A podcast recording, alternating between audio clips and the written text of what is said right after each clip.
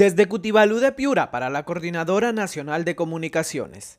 Mediante el Decreto Supremo número 149-2020, el Ejecutivo declaró el estado de emergencia por 60 días en 136 distritos de algunas provincias de los departamentos de Tumbes, Piura, Lambayeque, La Libertad y Cajamarca por peligro inminente ante un déficit hídrico.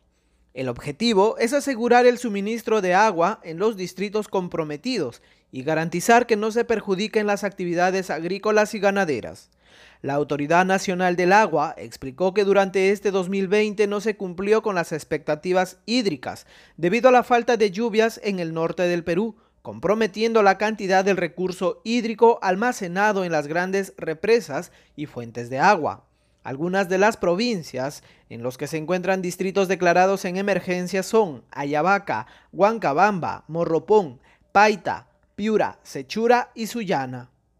El decreto ordena que los gobiernos regionales de Tumbes, Piura, Lambayeque, La Libertad y Cajamarca, así como las municipalidades en coordinación con INDECI, los ministerios involucrados y demás instituciones públicas y privadas articulen actividades que busquen la reducción de la emergencia. Desde Cutibalú de Piura, para la Coordinadora Nacional de Comunicaciones Gustavo Guarnizo.